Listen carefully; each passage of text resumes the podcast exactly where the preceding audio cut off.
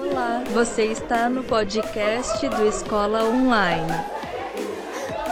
Oi, Mari! Oi, GG, boa tarde. Boa tarde, boa tarde, boa tarde. Mari, e aí, como é que você tá? Tá tudo bem? Tá animada para hoje? Tô animada, tô assim, tensa, já pensando que tá chegando, né, GG? Meu Deus Tá do chegando. céu. Falta chegando, tão pouquinho tempo. Enem tá batendo na porta, gente. Mês que vem, ué. Mês que vem, uma hora dessa, o Enem já tá rolando. Ué. É dia 21, dia 28, nós vamos estar na véspera do Enem já. Olha, né? Verdade. Aquela coisa, aquele, aquele calorzinho no coração. Boa tarde, Samira, e boa tarde, Elisa. Boa tarde, pessoal. Sejam todos e todas bem-vindos à nossa aula aqui hoje. Aula hoje que tá espetacular, não é mesmo, Mari? Só que antes, só que antes de ir para nossa aula, o que, que a gente tem que relembrar o pessoal? Da inscrição do nosso curso, não é mesmo? Isso aí. Nosso curso tá aí com a inscrição aberta ainda, né, GG? Pois é, inscrição aberta. E o mais legal de tudo, gente, igual a gente tem falado aqui, a gente tem si- sido muito incisivo com isso, porque a gente está montando uma, uma programação muito da hora para vocês. Para quê? Para que a gente consiga realmente ajudá-los daqui um mês, né? Quando a gente estiver lá na véspera do Enem, aquela, aquela animação toda, a gente pegar e conseguir estar aí com uma galera preparada para poder fazer essa prova, porque a gente sabe que vocês vão arrasar, mas a gente quer ainda contribuir mais ainda para que vocês consigam uma nota super alta é, lá na hora da redação. Boa tarde, Maria Vitória, boa tarde, Amanda. Gente, essa galera sempre tá aqui. Eu fico numa animação com essa galera, porque eu falo assim, gente, essa galera é, é a galera que tá aqui firme e forte com a gente. Maria Vitória, nossa vencedora da vaga no, semana passada, né? Teve lá, até post marcada ela teve. Meus parabéns, Maria Vitória. Fiquei feliz demais. Boa tarde, Ana Clara também. Pessoal, é, então, só para a gente encerrar essa parte, né, Mari? A gente já tá com o cronograma do curso prontinho. Vai rolar uma live lá no Instagram do Escola Online, onde eu e a Mari a gente vai bater um papo, vai tirar dúvida e tudo mais. Um espaço só para falar sobre esse curso. Então fiquem atentos, corram lá, fiquem atentos que a gente vai divulgar tudo bonitinho, a gente vai fazer essa live lá. Uma live rapidinha, 40 minutos, só para a gente tirar um pouquinho de dúvida, né? É, para que vocês possam participar. E o mais importante, ó, preço baratinho, a gente fez um preço super acessível, porque a gente sabe que investimento em estudo é um investimento que ele é feito no momento, mas que ele gera resultados para toda a vida. Então é por isso que a gente pensou em um valor super acessível para poder ajudar vocês. Então não se esqueçam disso daí. E, como nós temos dito, confia na gente que a gente vai arrasar, né não, Mari? Isso aí, gente. Ó, a gente está aqui para vocês e por vocês. Com certeza preparando esse curso aí com todo carinho, com mais informação, né? Que quanto mais a gente sabe, melhor é para a prova. E na certeza, assim, de que vocês vão chegar lá na hora da prova e pensar, poxa vida, independente do tema, eu sei desenvolver. Eu tenho repertório e tenho estrutura para desenvolver. Show de bola. Show de bola. Hoje, gente, a Maria Vitória tá falando que não é ela. Gente, mas é, olha só para você ver. É, é minha semana. Deixa eu corrigir o meu erro. É que a minha semana, a minha semana é meio turbulenta. É, a, minha, a, minha, a, minha, a minha semana é um negócio meio assim, vendaval. E aí, a quarta-feira passada, parece que eu vivi ela ano passado. Aí tem hora que dá uns bugs na minha cabeça, assim, ó, plec, sabe? Sabe as catracas quando elas não rodam? Desculpa, gente. É, pois é a idade também, é a idade. Sou um senhor de 28 anos, né? Sou um senhorzinho de 28 anos. Desculpa, olha só pra você ver, né? Olha, vergonha ao vivo, né? Vai ficar registrado no YouTube. É minha cara fazer isso. Minha cara fazer isso, oh meu Deus. Mas tudo bem, tudo bem. Tudo bem. Mas, ô Mari, então vamos embora lá. Ô, pessoal, agora eu vou pedir a Mari para esperar um pouquinho para eu começar a minha parte teórica e logo em seguida eu volto com o nosso convidado, eu passo a bola para a Mari de novo para a gente arrasar aí no tema de hoje, belezinha? Então Beleza. bora lá, Mari, até daqui a pouco, beleza? Ó, a pouco. beijinho. E aí, bora lá então. Show de bola, show de bola. Deixa eu ver o que, que o pessoal tá colocando aqui, né? Aí a Maria Vitória falou comigo: que é isso, prof? Tem que desculpar, não. Tamo junto. Graças a Deus nós estamos juntos, minha filha, porque olha, vergonha que eu tô passando. Mas enfim, é, é Ana Cláudia, gente. Gente, olha só pra você ver de onde eu confundi Maria Vitória com Ana Cláudia. Gente, tô entendendo nada. É, vejam o que, que é o jovem, o, o jovem. O jovem contemporâneo, ele é isso aí, gente. Ele é a criatura mais perdida do planeta. Mas vamos lá então. Vamos lá então. O que que eu vou tratar com vocês aqui hoje? Hoje eu vou falar de rap e cultura negra no Brasil. E o meu convidado é ó, topzera. Só que antes de falar sobre sobre antes de convidar o meu o meu convidado, né? Olha só para você ver, convidar o convidado. A Mari vai até brigar comigo, olha as coisas redundantes.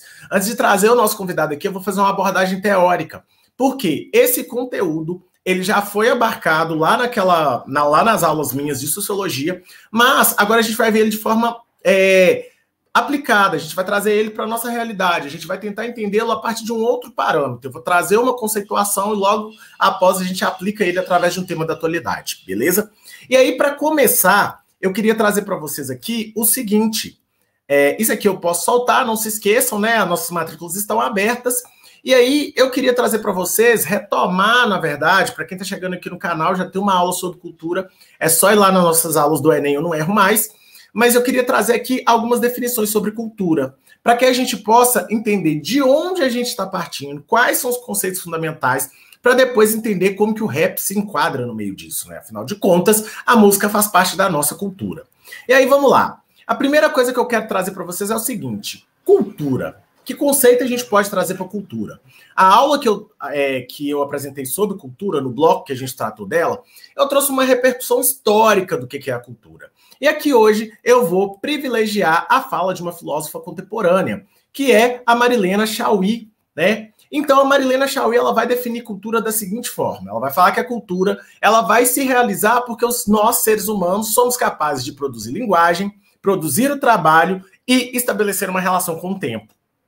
A partir disso, a gente vai perceber que essa cultura, ela se manifesta na nossa vida social e, mais do que isso, ela vai ser uma criação, ou seja, ela é ali uma matéria-prima para que a gente consiga produzir pensamentos, arte e principalmente aí a nossa vida religiosa e a nossa vida política. Ou seja, a cultura, a partir do momento que a gente observa ela sob essa perspectiva, ela é um substrato, ela é ali uma liga, ela é um cimento que vai edificar toda a vida social. Então é impossível, como eu já disse para vocês em outras aulas desse curso, pensar o ser humano sem pensar a cultura. Então a Marilena Chauí, ela traz essa definição aí para gente, que é essa definição de cultura. Só que aqui, quando a gente está tratando dessa parte de cultura, a gente precisa perceber que a cultura ela não é homogênea, né? E por ela não ser homogênea, a gente vai trazer outros desdobramentos, que é a antropologia, que é uma parte das ciências sociais. Ela vai aí contribuir para poder aprofundar esse conhecimento. Afinal de contas, quando a gente vai falar sobre cultura, até no nosso dia a dia mesmo, a gente consegue perceber que tem alguns aspectos que são mais visíveis e outros que são mais subjetivos. E aí, a partir disso, a gente vai falar que existem duas formas de cultura. Uma cultura que é popular e uma cultura que é erudita. Esses dois conceitos, além de ampliar o repertório sociocultural de vocês, eles servem para a gente perceber como é que essa cultura ela está ali o dia todo, o tempo todo ali presente na nossa vida. Então vamos lá. Afinal de contas, o que é a cultura popular? A cultura popular, pessoal, ela vai ser toda aquela produção que ela ocorre sobre um ponto de vista que está, no primeiro momento, externa a, a, a, ao ambiente urbano e, mais do que isso, ela vai ser uma forma de cultura que ela é transmitida oralmente e ela está ligada à tradição. A partir disso, a gente vai perceber que essa cultura popular ela não vai utilizar recursos legítimos e socialmente valorizados é, pelas classes hegemônicas é, e muitas vezes ela vai ser dotada aí de uma série de recursos, uma série de estratégias, uma série de rigores que é, não nos permitem dizer que ela é simplista. Então, a primeira coisa que vocês precisam gravar aqui é que cultura popular ela não é uma cultura mais simples, muito pelo contrário. Ela vai utilizar recursos de perpetuação que são diferentes dos recursos da cultura erudita. Então, o que vai diferir uma forma de cultura da outra é exatamente isso: é a sua fonte e, mais do que isso, as formas que a gente utiliza para poder perpetuar isso daí. Então, a partir disso, a gente não pode reduzir a cultura popular a aspectos de simplistas. Ah, a cultura popular é aquela, ela é muito simples, ela é redutiva. Não, não façam isso, porque isso é etnocentrismo. Até porque a gente não pode fazer essa redução, porque essa cultura ela vai envolver uma série de regras, e essas regras são seguidas pelos seus membros. Quer ver um exemplo de cultura popular? Minha avó, tá precisando de um negócio aqui, minha avó foi fazer um bolo. E aí a avó me chamou e falou: vou te ensinar a fazer o bolo. Vai colocando as quantidades. E ela só ia colocando os trem lá. Eu fui acompanhando ali, sem entender o que estava acontecendo. Mas ela ensinou aquilo ali para mim. Eu não tinha noção das, das, quantidades, então fiquei um pouco perdido. Aí depois eu subi para casa da minha tia, que a minha tia mora perto. E a minha tia fez um bolo idêntico ao da minha avó. Ou seja, isso é uma forma de cultura popular. Depois eu fui perguntar para a avó de onde ela tinha aprendido isso, ela aprendeu isso lá da avó dela e tem repassado aí pelos seus filhos, netos e assim por diante. Eu não sou, né? Eu sou, eu sou outlier, né? Eu tenho uma dificuldade de fazer comida que é gigantesca, então eu não aprendi, mas ainda assim eu entendi qual que era o procedimento. Eu falei, pô, não tem umas medidas certinhas, mas ainda assim, é, se a gente for intuitivamente, a gente consegue ali produzir aquele, aquele alimento que a minha avó estava fazendo. Então aquilo ali faz parte da vida dela, da história dela, e está impregnado ali como sendo uma marca da nossa família. Por outro lado, a cultura erudita ela é aquela que é desenvolvida pelos, grupo, pelos grupos dominantes, ou seja, pelas classes hegemônicas da sociedade. Por isso, ela assume um aspecto elitista, que vai vir principalmente pelos recursos que estão envolvidos na formalização dessa cultura. Não é à toa que eu, que eu representei isso daí com dois iconezinhos. O primeiro com, com uma sanfona, né? Que a gente associa muito a, música popular com determinados instrumentos, e o segundo eu coloquei um violino, que a gente vai associar isso aí à música clássica. Né? Então a gente tem aí abordagens eruditas que são que elas são tratadas como eruditas porque elas são socialmente valorizadas e mais do que isso, elas vão estar ali em lugares hegemônicos da sociedade, porque elas vão envolver processos mais complexos tanto para transmissão quanto para a sua produção. Ok, esses dois conceitos eles vêm aí e a partir disso a gente traz um terceiro, que é pensar em como que essa cultura, como que essa cultura popular, essa cultura erudita, elas vão chegar num modelo capitalista. E aí a gente traz o segundo conceito, o último conceito, conceito que eu vou trazer aqui para vocês antes de trabalhar alguns dados, que é o conceito de cultura de massa. A cultura de massa ela vai ser um desdobramento dessa industrialização e da produção massiva de itens, que é uma marca do capitalismo. O capitalismo ele surge como modelo de produção em larga escala.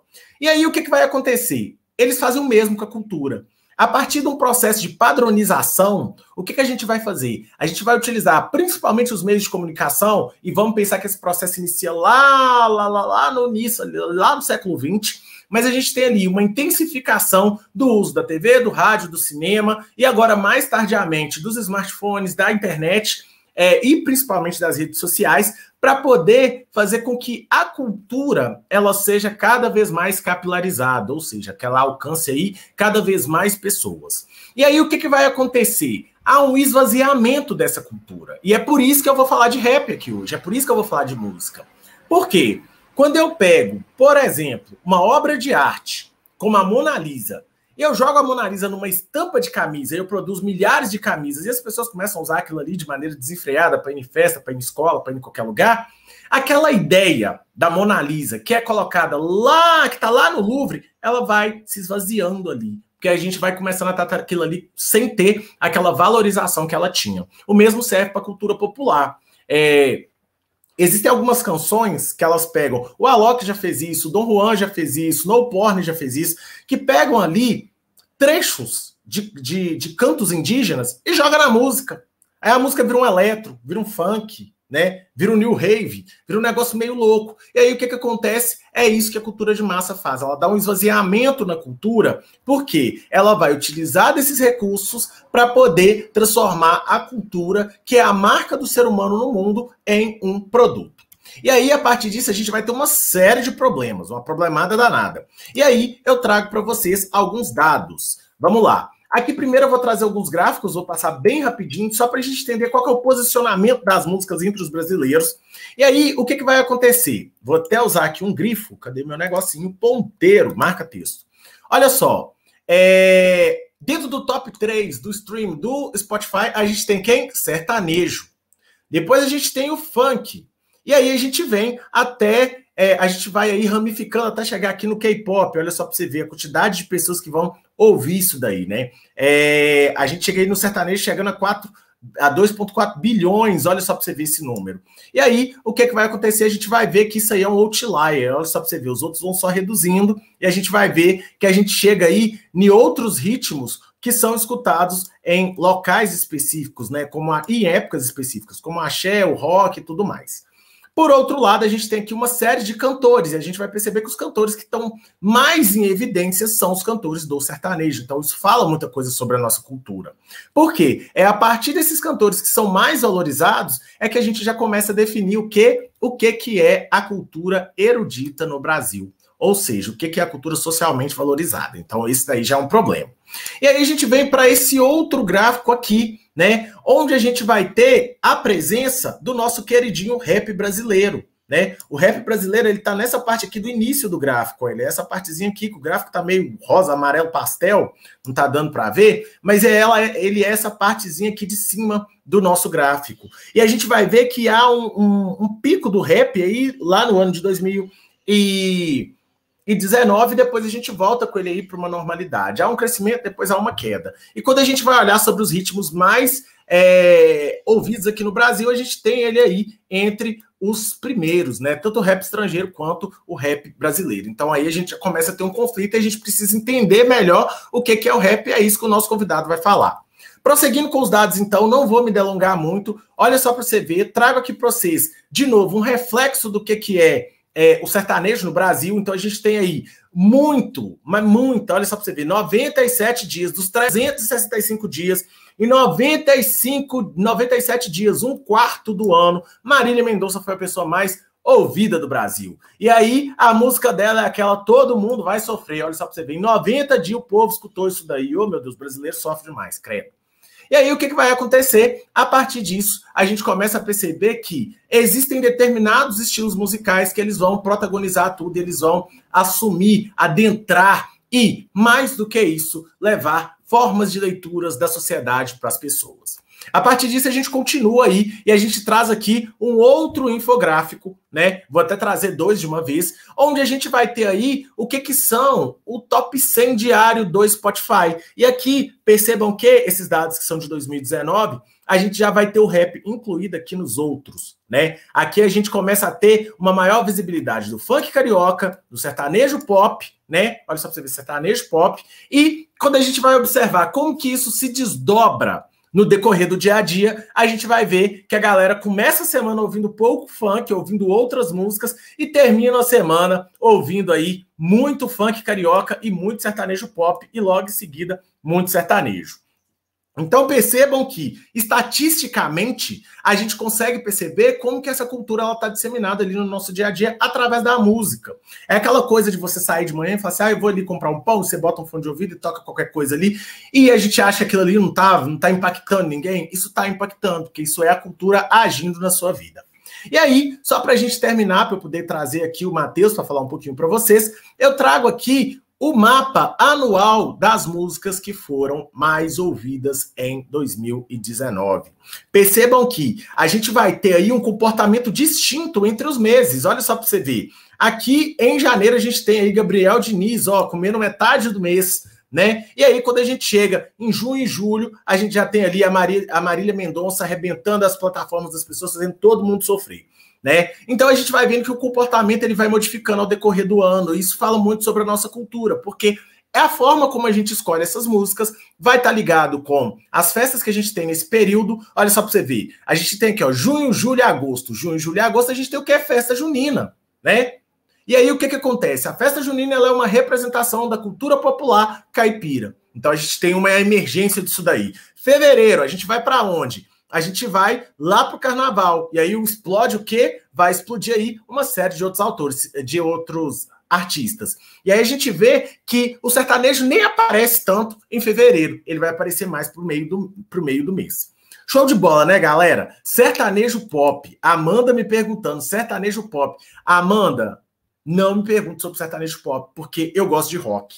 Então, assim, eu estou extremamente perdido com isso. Mas é, fica a dica aí para vocês. Qualquer coisa eu vou fazer o seguinte: vamos montar. Eu vou esperar na hora que a Mari voltar, nós vamos fazer o seguinte: um post sobre o que é o sertanejo pop, indicações de músicas, para a gente conhecer o que, que, é isso. Vamos fazer isso, vamos fazer isso.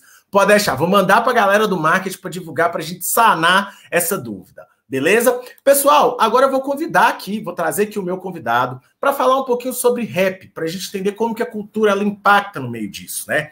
E aí, eu trago para vocês o meu ilustríssimo Matheus. Matheus, seja bem-vindo. Seja bem-vindo, Matheus. Obrigado, obrigado.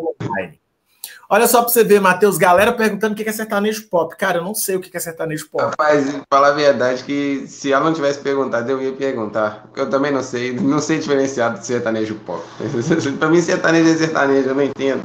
É, pois é, pois é, pois é. Tô mais ou menos nisso daí. Isso é um aspecto cultural, né, Matheus? A gente, a, o que a gente escuta, né, tá muito dialogado com aquilo que a gente acredita, com as pautas que a gente defende. E é isso inclusive que ajuda a gente a ser quem nós somos. Não é mesmo? Lógico. Você vai, você vai moldando o seu caráter de acordo com que, primeiro, com que você escuta, né? Porque influencia na sua, na sua forma de agir, na sua forma de pensar. E seu ciclo, né? O seu pessoal que escuta determinado tipo de, de, de coisa tem uma cultura baseada naquilo já. Então, é o seu ciclo de amizade, no caso, né? Sim, sim, Matheus. Matheus, agora eu vou deixar um tempinho aí, se apresente, fale o que você gosta, fale por que, que você entrou no rap. A sala é sua, beleza? Fique à vontade, se apresente. Nossos alunos estão doidos querendo saber quem é você. A galera já tá mandando aqui, já tá bombando aí no, no chat, já estão tentando descobrir o que que é aí esse, esse sertanejo pop. O Cauã, aluno nosso, ele já falou aqui, ó. Acho que sou o único aqui que ouve rap geek e música da Disney. Olha só, a galera já tá mandando aí altas coisas. E aí a gente já pode trazer. Agora eu vou deixar a sala com você. Você pode se apresentar aí, fica à vontade. A sala é toda sua. Muito obrigado. Boa tarde, gente. Primeiramente, é, meu nome é Matheus Damião. Eu faço Ciências Sociais na UFV. Sou calor dele. e eu, eu, eu, sim, vocês, primeiramente, vocês me desculpem que eu sou artista, tá? Mas eu sou tímido e eu fico nervoso, entendeu? E eu, o que eu, que eu, que eu vi da aula que ele estava falando, ele falou de do, do, do, meio que é consumido, né, na questão da cultura erudita e cultura popular. No caso, ele falou desde 2019, realmente quem acompanha, quem quem estava lá, basicamente, viu que o, o rap cresceu bastante tomou bastante espaço, né? E foi basicamente nessa época também que eu comecei a fazer, por influência de um pessoal daqui. Eu já escrevi alguma coisinha, uma poesia, e fui influenciado. O pessoal me deu muito apoio, o pessoal gostou, basicamente, do, do que eu fiz. Foi aí que eu comecei a, a fazer rap, entendeu? E eu, eu, particularmente, eu vou mais pela, pela pauta da resistência, né? Que eu acho que é, que é muito, muito importante, apesar de respeitar qualquer forma, igual o rapaz falou aí, do Rap Geek, que é muito bom também, pode escutar, gente. Mas eu, eu, eu creio no, no, no, seguinte, quando começou a, a terminar o rap, né, começou a aparecer demais, começou a se tornar mais popular, mais audível, né, fala, talvez, o, começaram a aparecer muita, muita gente fazendo e muita gente começou a, a distorcer um pouco o movimento. Então, acaba que por se torna começar a querer ser uma coisa erudita, no caso, é, aparece é, muito, muito, muitas vertentes tortas, muitas vertentes tortas no meio do, do, do, caminho. Entendeu? Como ele falou da, da Mona Lisa, por exemplo. Gente que começa a fazer o rap e de, meio que desvia dos, dos, pilares, entendeu? Pode, não pode ser tão, pode ser que não seja tão bom pro, pro movimento, entendeu? Eu acredito nisso. Eu tô, tô meio nervoso, gente. Vocês me desculpam. Fica calmo, fica calmo. Matheus, você tá indo super bem, você tá indo super bem. Estamos aqui, pode ficar tranquilo. Eu, tá eu não tô acostumado a dar, a dar aula assim, não, cara. Eu, eu fico nervoso quando eu vejo só eu falando assim. Agora eu sei como é que meus professores se sentem. Eu não sei. Não, fica tranquilo, fica tranquilo. Mateus, você está falando sobre a resistência. Eu acho que uma coisa que é importante a gente retomar é eu, eu priorizei esse tema porque eu participei de um podcast uma vez onde eu fui discutir com o pessoal da comunicação social exatamente isso. Como que a, como que a indústria cultural ela vai pegar essa noção de resistência do rap, ela vai pasteurizar isso, né? E aí a gente tem outras formas de rap que utilizam o rótulo de rap, mas que não estão trazendo nenhuma reflexão para a população, não estão trazendo ali nenhuma provocação, não estão falando da realidade das pessoas periféricas. E aí eu queria que você desse uma explanação sobre isso. Né? É. Qual que é a sua leitura que você faz sobre isso, principalmente porque você volta para a noção é, a noção inicial do rap, que é o rap enquanto uma forma de resistência, o rap enquanto uma transmissão, enquanto uma externalização é, das opressões que a, da, que a comunidade preta, principalmente, ela sofre nas periferias. Eu, eu, eu imagino assim, vendo uma, a minha visão, por exemplo, é uma forma de resistência, tanto de você passar uma mensagem de resistência para disseminar essa ideia, lógico, é uma questão de também de, de identidade, de identificação dos indivíduos, e tem a questão de como você, de, de você, o próprio MC, a pessoa que escreve, que compõe, que atua nessa área do hip hop, de resistir. Por exemplo, pega uma, uma, uma ideia deturpada, por exemplo, que fala só de festa, de, de não sei o que, droga, aquela coisa toda que é normal na cultura do rap, do funk, né? Realidade, não tem como e a pessoa começa, por exemplo, a falar de usar de mentiras, por exemplo, não é verdade a vida do cara, não é a vida dele que ele está falando, sabe?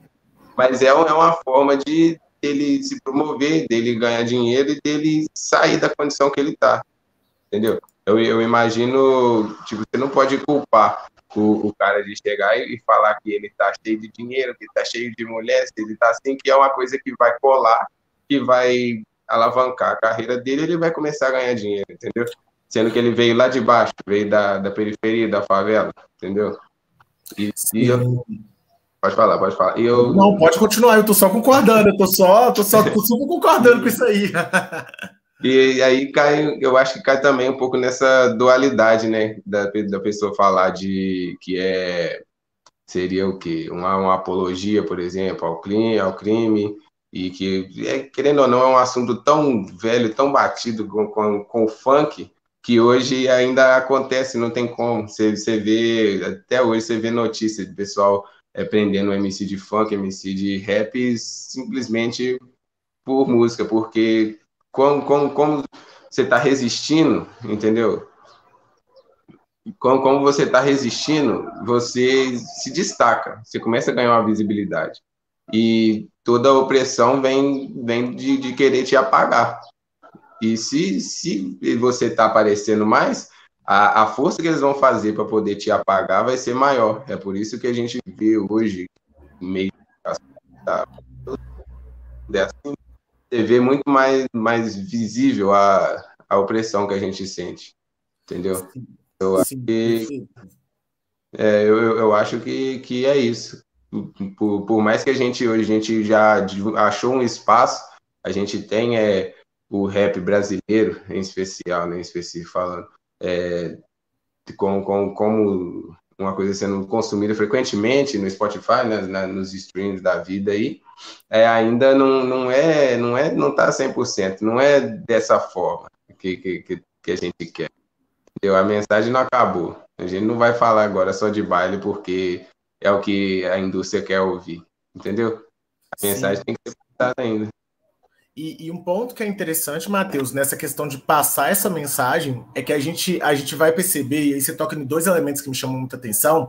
O primeiro é a forma como essa pasteurização que eu chamei aqui, pessoal que está em casa, o que é pasteurização? É você tirar o sentido do negócio, né? A pasteurização é isso, você pega ali, você tem um produto, você pasteuriza ele, você deixa ele mais molengo, mais estranho, né? É, e aí o que, que acontece? A gente tem um primeiro viés que você falou, que é a estigmatização, e eu acho que não dá para pensar só nessa estigmatização, mas está diretamente ligado ao racismo, né?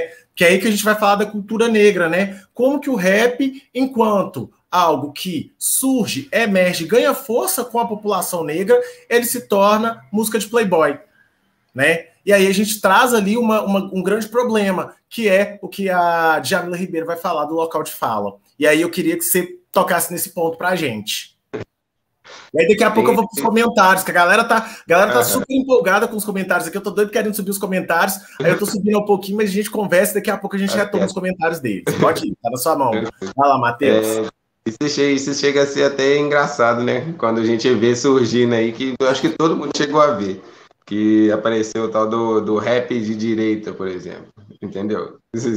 Não sei se todo mundo chegou a ver, mas tem. Existe. Existe rap de direita. Não era para existir, mas tá, tá ok. Aí é, você vê muita gente que fala, por exemplo, que branco não pode fazer rap, por exemplo. Tem, não, não, é, não é assim. Que funciona. Não é assim que não pode fazer rap. A, a pessoa tem, tem sua vivência, tem, não é só, só porque ela é branca. Ela pode ter vindo de uma comunidade, por exemplo. Ela pode ter sua vivência, entendeu? E ela fazendo o rap mesmo que ela não tenha, ela tem que saber aonde ela tá pisando.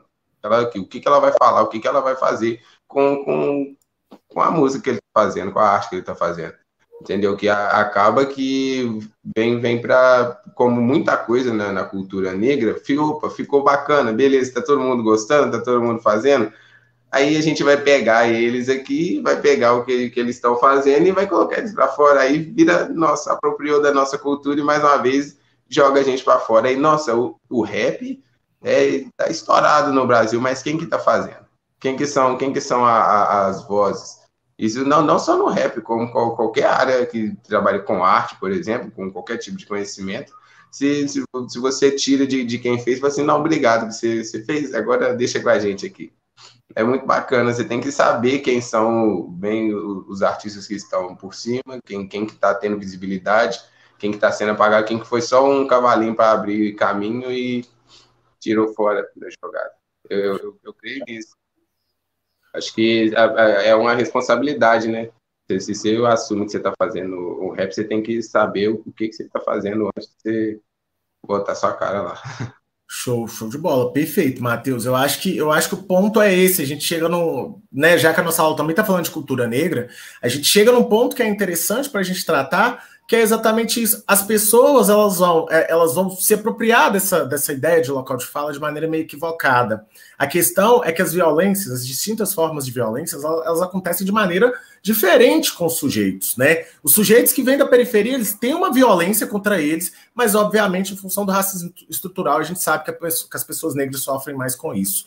Então, quando a gente vai falar do rap, não é desqualificar o rap do colega que é branco, mas é a gente pensar no que aquela vivência, ela tá, no mínimo, destituída do racismo, né? Sim. Então, essa é uma pegada, essa é uma pegada no mínimo, no mínimo. É, que precisa ser é, levantada quando a gente está discutindo essas formas de cultura. E aí a gente traz um outro braço, né, que é pensar nessa aceitação, afinal de contas. É, a gente viu isso no funk, né? O que, que é o funk? Da pessoa que é da periferia, mas que ela não sofre com racismo. E o que, que é o funk da pessoa que sofre com racismo, né? Sim.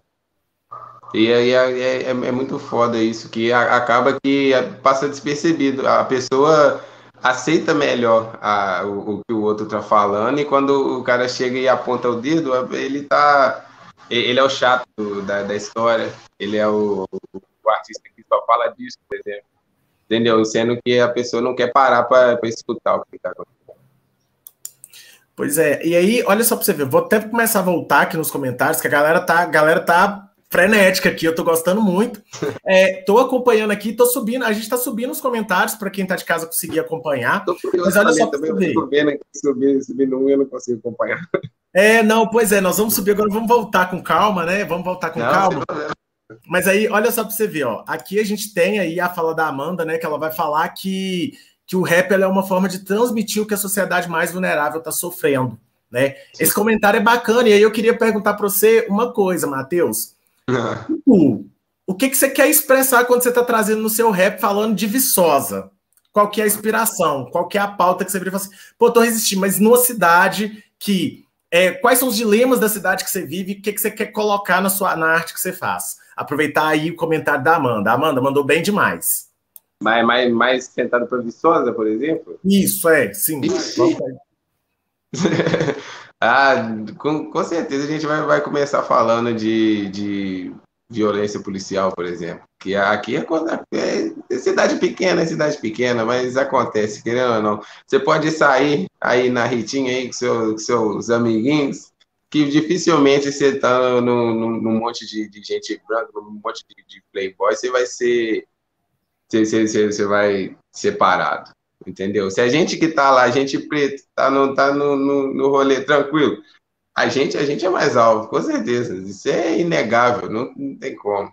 E eu acho que é, é uma coisa, por exemplo, que já me chegaram a me perguntar, que eu faço ciências sociais, por exemplo. Já me falaram de que eu, eu faço a música, por exemplo, e dentro da universidade é, é mais fácil do, do, do povo gostar da minha música, por exemplo, que já é é, o pessoal é mais acessível para esse tipo de conversa. E é isso é óbvio. Você vai falar disso na sua roda de família, por exemplo. Entendeu? Isso é, é uma coisa que você, você não adianta você pensar que você faz música para fora, você tem que pensar para dentro. Quem vai te ouvir inicialmente, como a gente está começando, é quem está ao seu redor, entendeu? Eu acho que isso é um objetivo bom também para você começar a fazer alguma coisa. É mudar pelo menos o seu meio. Se você tem uma, uma ideia que você acha que está certa, que tem um coleguinha ali que está bem errado, já, já é um, um ponto bom, né? Tem que mudar o seu meio. Sim, sim, perfeito. E volta na questão da cultura erudita também, né? Que a gente pensar que a universidade, o pessoal, só para só sintonizar vocês aqui, Viçosa é uma cidade universitária. Então, é uma universidade que ela é, ela monopoliza a maioria do todo, tudo, tudo gira em torno da universidade. E aí o que, que acontece? Isso vem na questão da cultura erudita, porque aqui há-se um estereótipo, há uma, existe uma valorização da comunidade acadêmica. Você é universitário, você tem um status social. Então a gente vê que essa cultura erudita ela está aqui impregnada de maneira super sutil dentro da própria cidade. E aí eu tenho um outro comentário aqui, bacanérrimo, da Samira. A Samira fala o seguinte, ó, eu acho interessante porque o rap acaba trazendo a realidade do art que o artista passa, né, do que o artista passa, e o conhecimento de novas realidades que às vezes nós não temos ideia, de fato, né? Música, arte é isso, né? Tira, tira um filtro né, que tem na frente, por exemplo. Então, é uma forma de você, de se conscientizar. É o rap consciente que eles falam. É, é o você, você conscientiza sobre o que está acontecendo. Você, onde está sua pauta? Entendeu? Você pode falar mentira, você pode falar mentira, mas se você faz a coisa com a legitimidade da fala, é, é um carro dentro da pessoal. Sim, sim. E aí, outro comentário que eu tenho aqui é da Maria Eduardo, ah, da Maria Vitória. Oi, Maria Eduardo. Nossa, estou viajando com o nome, né? É, a Maria Vitória ela vai falar que o rap é top, que ele é uma maneira da gente expressar naquele determinado momento quando a gente tem uma rima, né? Então a gente vê, e aí a gente volta também, e como que a descrição da realidade da, da população, a partir dessa cultura popular, afinal de contas, o rap surge quanto uma cultura popular ela tem regras. Isso aí legitima aquele argumento que eu trouxe. Perfeito, vocês pegaram a ideia. E aí, o que, e aí complementa pra gente, Matheus.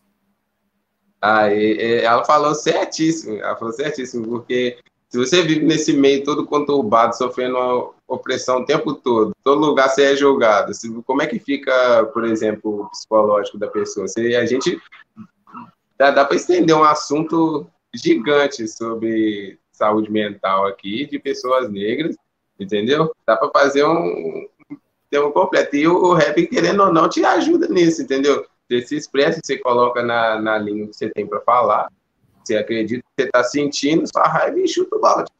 Vai embora. Sim, show de bola. E aí o Cauã, ele vai falar sobre aquela questão que a gente estava discutindo sobre a, a presença das pessoas brancas no meio do debate sobre o rap e como que alguns artistas eles vão ali ter uma, uma uma resposta, né, uma resposta violenta ao fato de serem brancos. E aí a gente volta lá é, no que eu disse, né, na questão de como que as opressões elas acontecem e como que o, e como que principalmente o racismo estrutural, o racismo, machismo, misoginia estrutural, eles vão cruzar ali o espaço das pessoas até quando elas estão tentando fazer a resistência, né? A ah. gente está ali num, num, espaço tão um estigma tão estruturado que até para a pessoa entrar para ajudar a resistir é complicado, porque o estigma já impede ela. Tá para você agora, Matheus. Agora, inclusive, Fábio Braz é muito bom, um cara muito inteligente, escuta Fábio Braz. ele, ele, é um cara branco que faz rap e até onde eu, eu sei do trabalho dele, que eu, que eu conheço, eu não, não vejo ele jogar fora nenhum do, do, dos pilares que o rap foi, foi construído, entendeu? Que a cultura tem.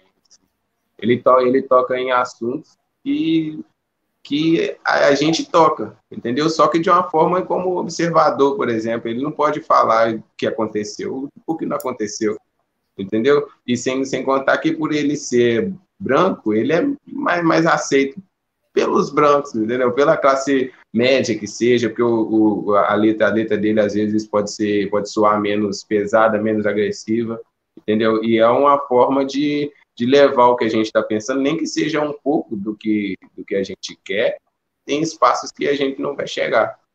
entendeu? É, é, o, é o, como dizer, caminho do lado, né?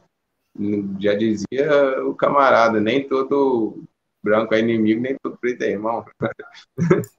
Sim, sim, boa colocação. E aí isso casa também com o que a Maria Vitória colocou aqui, né, sobre o estigma, né? Toda vez que você escuta rap, há uma associação do rap, do bandido, aquela coisa, e aí a gente vai ver aí que as coisas é, é. se estendem, né? Não dá para reduzir esse reducionismo, né? Que uhum. acontece. E aí a Maria Vitória fala aqui, ó, sempre quando escuto rap, né, é de bandido. Fico indignada, pois só porque o cara fica falando de armas, é, entre outros fatores nossa, as pessoas deviam é, cair em si e entender que o rap é uma cultura super incrível.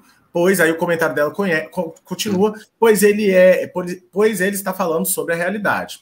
Ótima tem consideração. Isso, né? Com certeza, foi uma colocação ótima, porque tem, tem isso. Tem a questão de você falar do que está acontecendo e tem a questão da exaltação, né? Você está exaltando a arma, a criminalidade e tudo mais, que você também não pode falar que é ruim, porque é, é, é, é o meio, é o espaço que foi que, a, que o caráter da pessoa foi construído, foi, entendeu? Não, não tem como você falar assim, você não pode falar disso, porque você não sabe como é que ela, você não sabe o que, que ele está fazendo, o que, que ele teve que fazer para sobreviver, para estar tá aí hoje, entendeu? Que o que ele vê, os exemplos que ele tem, é, que construiu o, o indivíduo, a, a, pessoa, é o que formou ele. E se, e, e se hoje em dia isso acontece, a gente tem um problema que não é com ele, não é com o indivíduo, é, não é com o meio que ele está, é com as condições que, que ele se criou, entendeu? E, mas, mas tem também, tem, tem quem faz por moda, tem quem, quem faz, acha maneiro, que aí já, já é mais complicado, né? Tem, é uma dualidade grande, porque também tem, é, influencia, né? Influencia uma, uma galerinha menor que está chegando, por exemplo é, tem, é, uma, é uma responsabilidade. É uma responsabilidade que você tem que você passa uma mensagem. Tem que saber o que está falando. E isso está muito ligado com essa ideia da cultura de massa, né, cara? A gente está aí num, num, espaço que o smartphone está super acessível, aspas no acessível, entendam criticamente esse acessível, mas a gente está na, na, na, era do smartphone, né? Na era das redes sociais, e aí o tempo todo a gente tem um bombardeio de, de, de, informações, mas a leitura sobre essas informações ela não acontece de maneira tão é. crítica, né? É, isso é o mal da indústria da indústria cultural, né? Ela joga aquele monte de coisa e você tá ali é como se você tivesse vazio ali, as coisas vão chegando, você não consegue processar tudo que está é. acontecendo. É, é, é, estranho isso, voltando no que ela, no que ela falou, tem uma, uma frase do, do BK, falando uma música dele, inclusive o BK é muito bom, também recomendo o, ele, ele fala que o playboy né, quer viver a vida dele final de semana, mas durante a semana não quer ser ele que quer, quer falar que, que é bandido, que é assim, que veio do tráfico, que veio do quê, mas quer, quer por quê? Quer porque achou bacana? Aí no, no meio da, da semana o sufoco que ele passa, que ele acabou indo por esse caminho, como é que foi? Ninguém, ninguém quer saber por que, que ele tá lá, por que, que ele teve que ir. Não quer passar o perrengue, entendeu? Quer só posar porque acha bacana, por exemplo. Pois é. Matheus, vou trazer aqui a nossa última pergunta, porque daqui a pouco eu vou voltar com a Mari para a gente se despedir. E a pergunta é da Maria Vitória. Ela pergunta o seguinte: o rap pode ser considerado também como uma poesia? Com certeza, rap é poesia. Tem, tem a letra, é ritmo e poesia, né? Não tem como ficar de, de fora, não. Não é, é... só ritmo, tem, tem coisa escrita. Tem, tem letras de, de escritor que você pode ler sem estar sem tá cantando, que vale muito a pena. É poesia, é arte. Inclusive, eu, se eu não me engano, pessoal, tem até uma aula no PET, uma resolução de exercício do PET, eu não sei se é do, uma questão do Enem, eu não vou me recordar que é o certo, mas eles pegam exatamente isso, é um rapzinho, colocam um trecho, e que eu, na, na hora que eu fui resolver a questão, eu li ela como se fosse um poema, mas era uma música, né? Então a gente é. vê como que essa estrutura ela, ela, ela traz aí é, toda uma organização. E, de novo, né, a pergunta da Maria Vitória ela lança luz sobre aquilo que eu falei sobre a cultura popular. A cultura popular ela segue regras, né? Não é qualquer forma, não é você pegar e fazer um trechozinho e é isso, não. Você segue uma estrutura e essa estrutura ela é repassada, ela é ensinada ali dentro da comunidade, entre as pessoas que estão ali próximos, e isso legitima essa forma de cultura. Matheus, Vou subir com a Mari aqui agora para a gente agradecer, né? Vou voltar com a professora Mari aqui. Matheus, eu não tenho como agradecer. Cara, foi eu que tenho que agradecer. tímida. Por favor, continue sendo essa pessoa tímida e incrível, porque a sua fala Nossa. foi super clara, se mandou super bem, na real mesmo. Eu, eu, espero, eu espero ter ajudado mesmo, gente. Vocês são maravilhosos. A aula sua é muito sinistra, gente. Que isso, ó, vocês estão. Parabéns. O pessoal tem sorte. Pois é, pois é, galera, galera gosta, galera gosta, a galera sempre tá aqui com a gente. Eu, eu falo com a Mari, né? Apesar da gente estar tá remoto, a gente é sempre acolhido com calor humano nesse YouTube, que é uma coisa maravilhosa, né, Mari? Você foi uma luz quando você apareceu, eu tava tímido, já falei assim, meu Deus, o que, que eu vou falar? O que tá acontecendo, gente? Mas mandou muito bem, viu? Que aula, tá? Show eu agradeço, eu agradeço. Que aula, show de bola. Tem ajudado bastante, gente. E pois escutem é. minha música, gente, procura lá no YouTube Damião, entendeu? Vai dar uma conferida lá. Eu tenho que fazer meu jabá também, né? Tem que fazer o seu jabá. O cara, eu confesso, eu vou, eu vou, não, eu vou dar um spoiler. Na hora que eu te coloquei sozinho, eu tava indo procurar o link, mas eu não consegui. Na hora que eu cliquei no link, eu precisei voltar. Aí eu falei, não vai ter como eu mandar no chat. Eu falei, não vai ter como eu mandar no chat. não, eu agradeço, eu agradeço. Mas foi mas bacana. Até, antes dessa aula acabar, a gente divulga. Pode ficar tranquilo. Muito obrigado. Eu Põe lá no Escola Online também, né? Na página do Escola Online, dá um jeito. É, a gente coloca. Fica tranquilo que a gente coloca. A gente vai dar um jeito. Dá, tá tranquilo. Obrigado, meu gente. Vocês são muito foda. Eu agradeço o convite, agradeço a, a, companhia de todo mundo aí, se o pessoal gostou. Eu espero não ter falado nada errado também, né? Que a gente também né, não é dono da verdade. Mas, muito show. Parabéns. Muito show. Matheus, muito obrigado agora. Vou, a gente vai se despedir, mas obviamente em outra oportunidade que a gente tiver, a gente vai te voltar de novo. Então é isso. Muitíssimo obrigado, tá bom? Foi ótimo sua participação e, sobretudo, obrigado por compartilhar a sua experiência aqui com a gente. Eu tenho certeza que isso enriquece muito para os meninos em casa. Eu tenho certeza que a galera vai sair daqui super satisfeita, é, vai sair daqui com um upzaço e o mais importante, a gente está ajudando essa galera aí para fazer o Enem, porque a gente quer outras, a gente quer esses alunos aqui ocupando as cadeiras da universidade, trazendo aí diversidade para a universidade, o mais importante, falando de rap em sala de aula no meio dos universitários, inclusive das classes hegemônicas. É isso que a gente quer. Com certeza, com certeza. Mas com, com a aula que está sendo dada aqui, eu, eu, acredito que vai sair muita gente daqui. É uma graça, gente. Obrigadinho, viu, gente? Parabéns, Matheus, muito obrigado. Tchauzinho, Matheus. Valeu. Tchau. Nossa, Mari, muito bom, tá? Muito bom, show de bola, né, Mari? Show de bola. Gente, eu tô, eu tô boquiaberto aqui, boquiaberto. Mari, agora eu vou deixar você com a galera, porque você ainda tem conteúdo para passar, show de bola. E aí, e é bom que enquanto você passa o conteúdo, eu vou lá, vou trazer o link, vou jogar o link aqui pro pessoal seguir o, o Matheus, né? Ter acesso aí ao rap que ele faz. Beleza? Vai que é tua, Mari. Daqui a pouco eu tô de volta. Valeu, brigadão.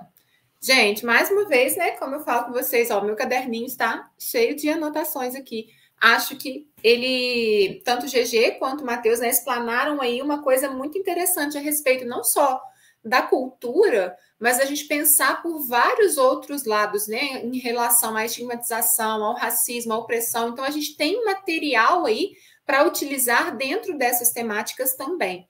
E o que a gente vai falar hoje, na verdade, é sobre é, meu caderninho. A Elisa está falando, gente, meu caderninho do lado, claro, toda aula eu já pego meu caderninho, minha canetinha colorida e faço todas as anotações aqui. É importante, porque assim a gente vai enriquecendo o nosso repertório. E a minha intenção, na verdade, é mostrar para vocês que nós temos dados, né? É, quando a gente pode pensar, por exemplo, numa introdução, igual o GG falou, é, fazendo uma, de, uma definição de cultura, né? Mostrando a diferença da cultura popular para a cultura erudita. A gente poderia partir aí é, dentro da nossa problematização, né, dentro da argumentação, mostrando é, os, as músicas mais ouvidas e o que, que isso diz sobre a cultura do brasileiro, né, em relação às músicas mais ouvidas, e jogando aí em relação ao rap essa questão cultural de resistência e também pensando na questão do racismo, né, dessa, dessa ligação, desse estigma que ainda existe. Então, acho que a gente tem que manter o caderninho aí do lado para poder é, auxiliar né, na hora de fazer a nossa redação. Tudo bem que na hora do Enem a gente não vai poder ter o nosso caderninho, né, gente? Mas vocês estão aqui para treinar. Quanto mais treinam, melhor fica para produzir o texto de vocês. Nós hoje vamos falar, gente, sobre o repertório sociocultural tá? É, especificamente, tá isolado assim para vocês entenderem como enriquecer esse repertório, tá? E por que, que ele é importante na redação do Enem. Quando eu penso no repertório sociocultural, ele vai estar atrelado ao conhecimento de mundo de vocês, né? Aquilo que vocês têm como base, como conhecimento. Então, assim, se a gente buscasse uma definição para repertório sociocultural, vou pegar meu marca-texto aqui, a gente pensaria que ele é um dos aspectos, né? De acordo com a, o manual lá do Enem, né? Ele é um dos aspectos observados na competência 2, mas que também mantém uma estreita relação com a competência 3, né? Quando a gente usa ali a nossa argumentação. Como, por exemplo, as provas concretas, né? Os dados que a gente apresenta lá na argumentação, os exemplos, as citações de autoridade, a causa e consequência, o senso comum, enfim, o que nós utilizamos ali para enriquecer a nossa defesa. Além disso, o repertório sociocultural é o requisito responsável por elevar a nota da redação quanto mais você demonstra domínio de repertório, mais você tem chances de elevar a sua nota. E eu tenho ficado satisfeita com alguns dos nossos alunos, né, aqui que compraram os pacotes lá de redação, as redações que eu tenho corrigido, que vocês têm conseguido jogar bem essa, esse repertório. Porque a gente pensa assim, nossa, mas para ter um repertório sociocultural tem que dominar os filósofos, né? Falar de, dos, dos, das citações de filósofos. Não. Você tem sim citações bem bacanas, inclusive eu coloquei aqui para essa aula de hoje o início, na introdução, poderíamos é, começar citando a filósofa Marilena Chauí, que o GG falou, para a gente poder definir o que é cultura. É importante, sim, a gente trazer essas, essas citações de filósofos, mas também pensar que não necessariamente eu tenho que ficar decorando filósofo, não. Eu posso pensar numa coisa cotidiana, uma série que eu assisti e que eu vou jogar ali porque tem a ver com a temática. Por exemplo, ontem eu estava assistindo uma série Netflix com meu esposo, chama é, Minimalistas. E aí fala muito da questão do consumo, né? Do consumo excessivo, quanto que as pessoas estão ficando é, acumuladoras, né? Elas compram, compram, compram, não usam as coisas e só vai acumulando. E o conceito de, de minimalismo, como que ele está é, tirando essa, é, auxiliando as pessoas que têm problemas com o consumo exagerado. Enfim, eu poderia citar, tá? Uma redação que eu corrigi há poucos dias, alguém citou Round Six, falando sobre a questão de passar é, uma pessoa com saúde mental debilitada, passar essa pessoa para trás. Citou um momento específico lá da série. Enfim, dá para a gente colocar e enriquecer com filmes e séries do nosso dia a dia, tá? Porque é super comum, a gente consegue fazer isso. Eu sempre uso filmes e séries no repertório pois eu domino mais. Perfeito, Samira, ótimo. O importante é vocês mostrarem para a banca, mostrar para o corretor que vocês têm esse repertório, que vocês têm esse conhecimento. Na hora de defender uma tese, não dá simplesmente para defender porque sim e pronto, acabou, porque está na minha cabeça, porque é assim que eu quero. Não dá. A gente tem que embasar isso é, no nosso conhecimento de mundo com dados relevantes. Mas para isso, então, é preciso fazer uma boa escolha fazer uma boa escolha e uso do repertório no texto, observando estas quatro características. Então, gente, o que vai tornar um texto fera pra caramba em termos de repertório é a origem, a legitimidade, a pertinência e produtividade. O que, que seria isso? A origem refere-se à fonte, ou seja, de onde aquele argumento foi retirado, tá?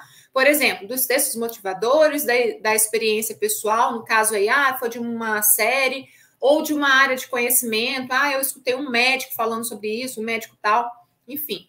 A legitimidade diz respeito aos argumentos que são validados, né, que são reconhecidos por essas áreas do conhecimento, como linguística, história, geografia, filosofia, sociologia, direito, administração, medicina, jornalismo, cinema, literatura, entre outras fontes.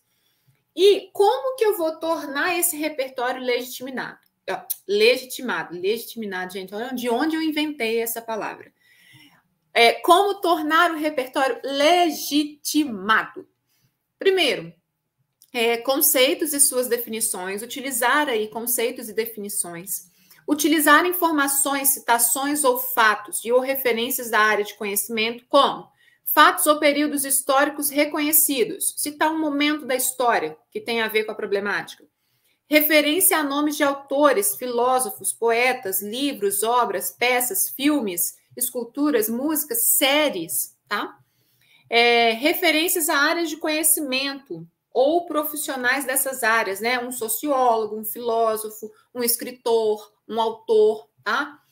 Referência a estudos e ou pesquisas, dados de pesquisas, como eu falei com vocês já em uma aula nossa aqui, Lá no nosso curso, a gente, né, no curso Redação sob Medida, eu vou aprofundar um pouquinho mais nisso, de como usar o texto motivador. A gente pode sim pegar dados lá do texto motivador, a gente só tem que tomar cuidado como vai transferir esse, dado para o papel. Então, quando traz algumas pesquisas, a gente pode utilizar dados dessa pesquisa. Referência a, personal, é, personalidades, celebridades, figuras, personagens, desde que conhecidos, então, numa, numa, num âmbito mais geral, tá? referência aos meios de comunicação conhecidos, como as redes sociais, a mídia, né, os jornais, aí você pode citar o jornal referido e etc.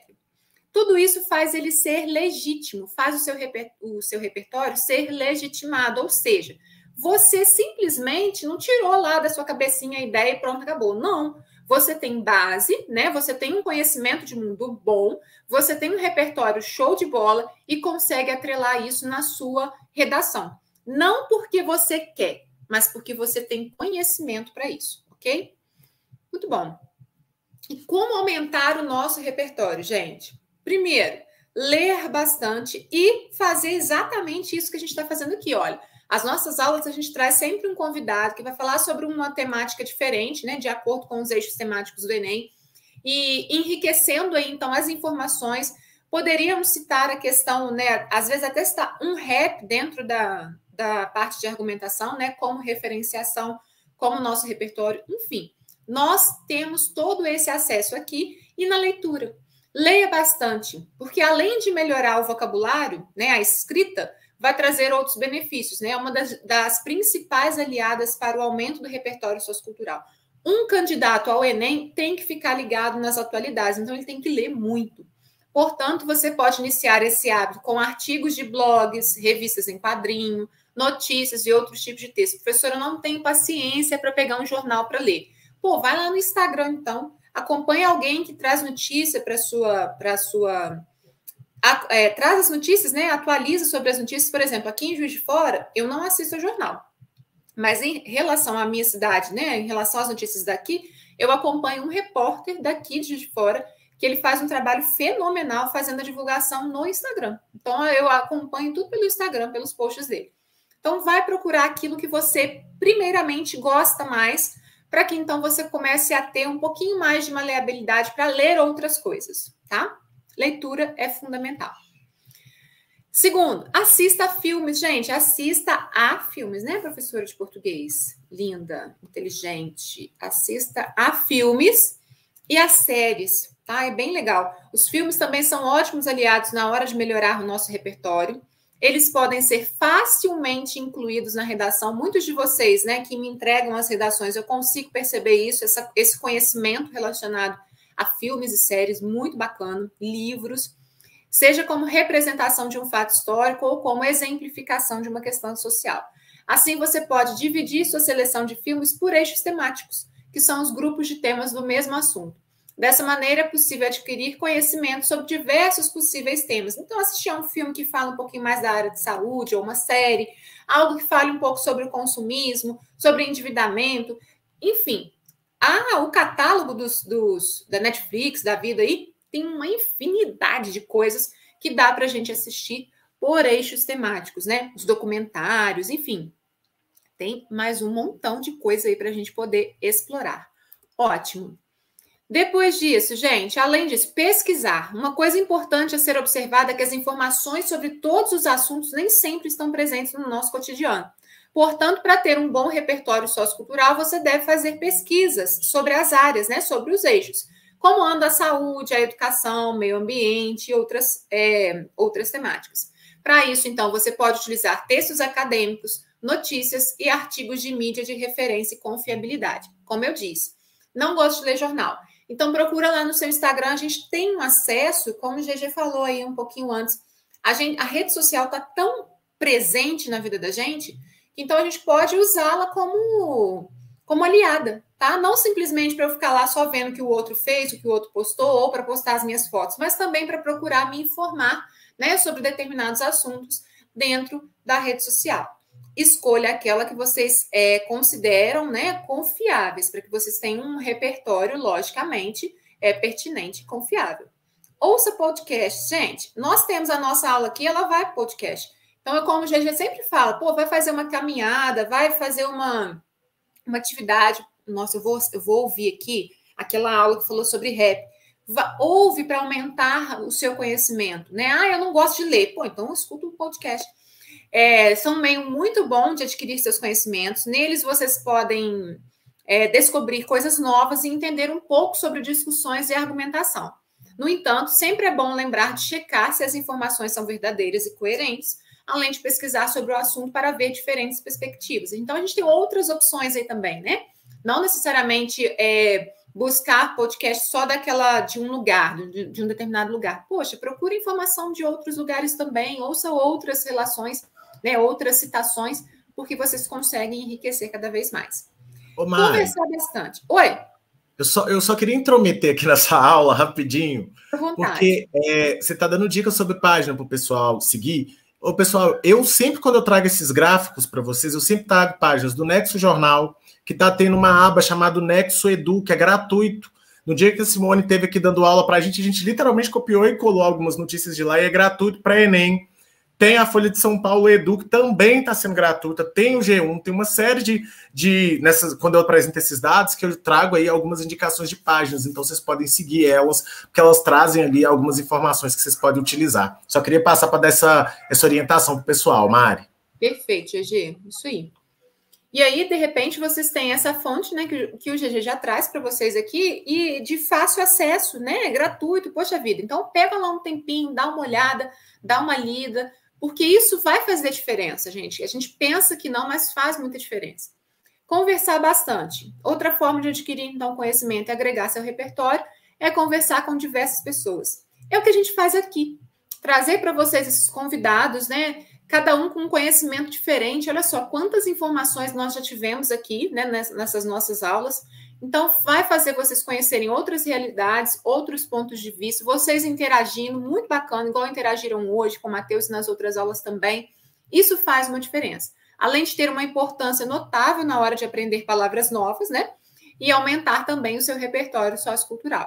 Uma dica interessante é entrar em grupos de discussão em redes sociais e assistir eventos organizados por escolas, grupos de pesquisas ou universidades. Nós estamos num momento, né, em pandemia ainda, muitas escolas voltaram, mas está com esse sistema de bolha, não voltou todo mundo. Então, às vezes é difícil realmente fazer uma palestra ou coisa e tal, mas então que a gente procure um vídeo, né, de alguém falando sobre determinados assuntos, porque isso vai aumentando o nosso conhecimento. E, por fim, então, como você pode perceber, ter um repertório amplo é muito importante não apenas para o seu convívio, né, para que a gente possa embasar bem as nossas defesas, né, as nossas, as nossas opiniões, mas também para que você dê, se dê bem em outras atividades. É o caso da redação do Enem e outros vestibulares. Porém, é importante saber que você deve buscar as informações por meio de algumas boas práticas que podem ser aplicadas em seu dia a dia. Aproveite para colocar as dicas que mais te agradam em sua rotina. Por exemplo, se gosta de assistir filme, por que não utilizar esse momento do seu dia também para aprender? Então, busca lá um filme. Hoje, por curiosidade, eu vou assistir um filme que não é. Ah, por exemplo, eu adoro romance. Eu, se dependesse de mim, eu só ia colocar meu marido para assistir romance comigo. Mas, então, ele tem me apresentado um outro mundo. Então, eu tenho assistido a determinadas séries que eu não assisti, eu não tinha curiosidade e agora eu tô achando muito massa, tá? Tipo essa série que a gente está assistindo do minimalismo. Enfim, querendo ou não, agrega valor, tá? Então dá para vocês usarem com uma infinidade de informações. Lembrando que ah, Isadora, olha, meu medo é cair num tema que eu não tenha repertório suficiente. Isadora, se cair um tema que na hora da prova você vai olhar e falar: Jesus, eu não sei o que citar, qual citação que eu vou fazer aqui é aí que entra o texto motivador. Ele vai te dar uma luz e ele está ali. Você pode ser, eh, você pode usar o texto motivador, sim. Você só não pode copiar as informações. Então, talvez através do texto motivador vai te dar uma luz sobre o que, que você pode falar, tá? Acho que cair algo que você realmente não saiba falar, não tenha um repertório para falar nada, é muito difícil. Porque dentro, né, você praticando as aulas aqui, assistindo as aulas, com certeza você vai ter um repertório massa aí para desenvolver. Beleza? É, a Elisa também está falando aí, né? O que, que ela mais assiste a filmes e séries. É perfeito, Elisa. Agora é só aumentar a quantidade de filmes e séries aí, colocando diversas temáticas. E a galera, então, mais uma vez, muito obrigada. Obrigada pela, né, por estarem aqui, né, GG? Vou, vamos fechando aqui? Vamos fechando, vamos fechando. Oh, eu fico é, é igual o Matheus mandou uma mensagem aqui em box, lembrando que, pessoal, aqui está o, o link do do canal dele, então vocês podem se inscrever, tem clipe lá, e os clipes ficaram muito massa. Eu, eu acompanho pelo Instagram, não sou tão adepto, embora eu dê aula aqui no YouTube, eu não sou muito de assistir vídeo, não gosto muito de vídeo, né? Eu prefiro música, sou, sou fã de podcast.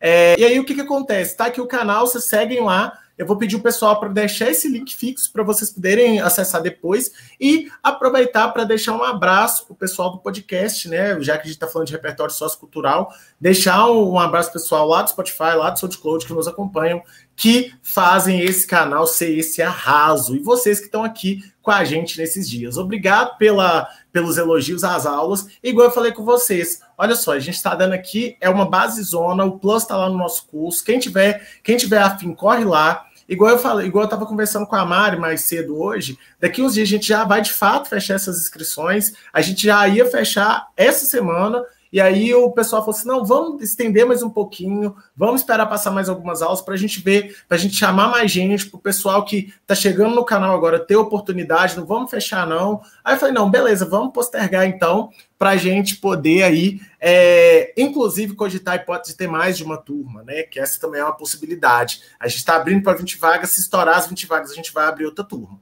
Então, fiquem atentos com isso daí e muito obrigado. Mário, obrigado pela parceria. Eu sou apaixonado com as suas aulas. Suas aulas são sensacionais, é muito bom.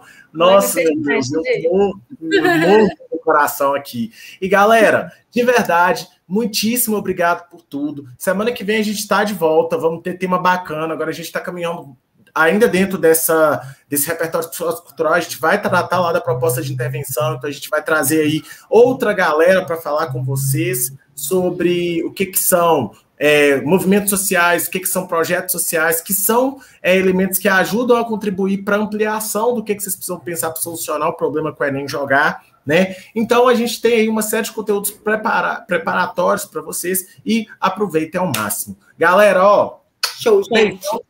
Mari, muito obrigado. Galera, tchauzinho. É isso. Falou!